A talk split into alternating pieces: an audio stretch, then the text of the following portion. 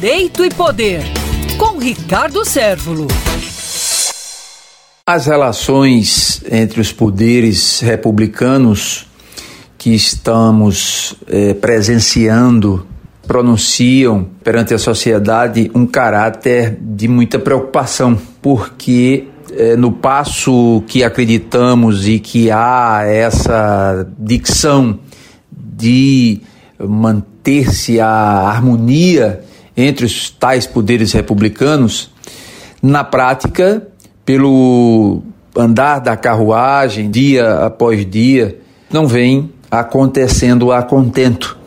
E isso é muito ruim para o espírito que deve prevalecer de paz no seio da sociedade, porque no final é quem banca a conta da festa democrática, são os pagadores de impostos, porque no dizer da própria Margaret Thatcher, quando ela falava que não existe dinheiro público, o que existe é o dinheiro dos pagadores de impostos, de nós que tiramos do nosso suado e árduo trabalho os recursos para bancar a máquina pública, o Estado. Isso é muito ruim.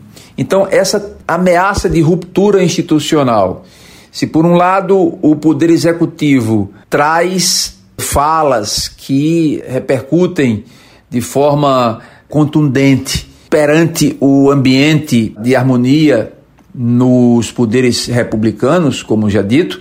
Por outro lado, há um ativismo judicial muito forte por parte do Poder Judiciário, em que pesa o respeito que tenhamos por todos esses atores da cena democrática.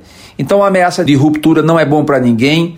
O próprio legislativo tem que fazer a sua parte e o que a sociedade brasileira, o cidadão e a cidadã brasileira esperam é, maturidade e espírito de estadistas e que cada poder se respeite para que venha sim prevalecer a harmonia entre os poderes republicanos.